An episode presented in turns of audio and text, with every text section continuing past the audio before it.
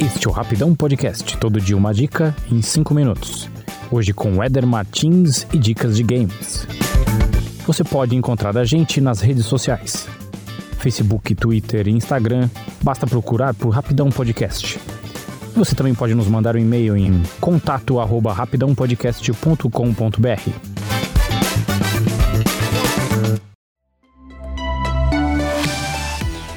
Fala pessoal, mais uma semana, mais uma dica de jogo para celular e hoje a gente vai falar do aplicativo Blood and Honor.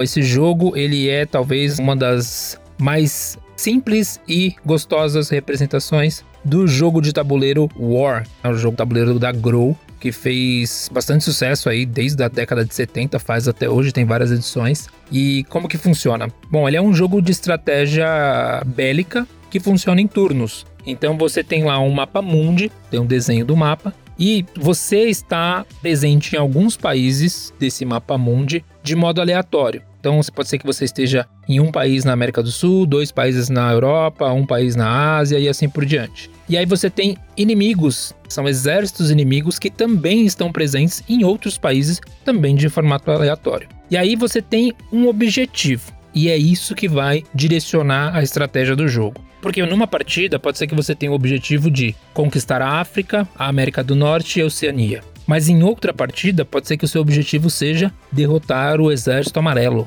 Ou, outra partida ainda, pode ser que o seu objetivo seja conquistar o mundo inteiro.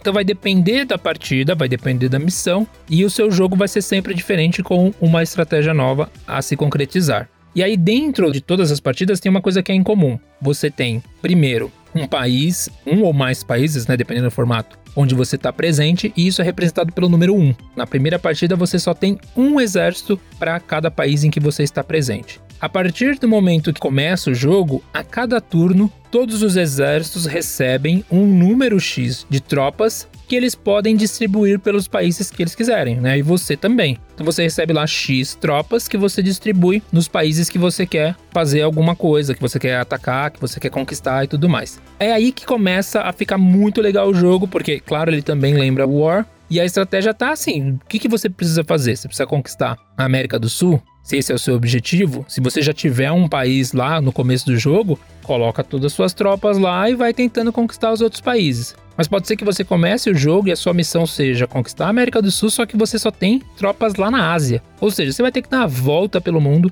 até conseguir cumprir o seu objetivo. E enquanto você está tentando cumprir o seu objetivo, claro, os outros exércitos estão tentando cumprir o deles. Então, é guerra, é soco, tiro e bomba. E isso é muito divertido para quem já jogou War no tabuleiro, vai sentir uma semelhança muito grande com essa parte digital. E aí, claro, quem ganha o jogo? Quem cumpre a missão primeiro. O que, que é diferencial desse Blood and Honor e por que, que eu estou recomendando? Não só por ele parecer muito com War, só isso eu acho que já é um grande motivo para jogar por causa da nostalgia, mas ele também tem uma variedade muito grande de missões. Como eu só aqui eu citei três, mas meu, vai por mim, tem muitas. Os modos do jogo também são vários. Você tem como jogar contra o computador, né? Jogar contra o celular. Tem como você jogar contra seus amigos, né? No modo PVP, que é o player versus player. Tem o modo de conquistar o mundo, tem o modo de base, são vários. E a cada nova jogatina você pode ir habilitando novos modos. E não só esses novos modos, você também compra alguns recursos. Que é o que? Pode ser que você compre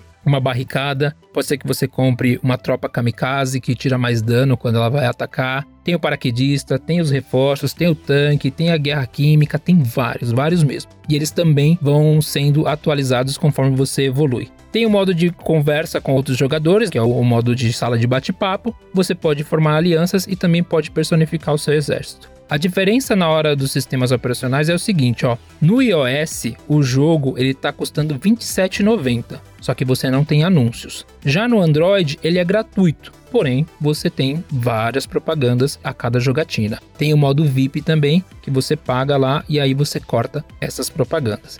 O jogo foi feito pela Sandstorm, é só baixar e se divertir. Na próxima semana eu volto com outra dica de jogo. Valeu!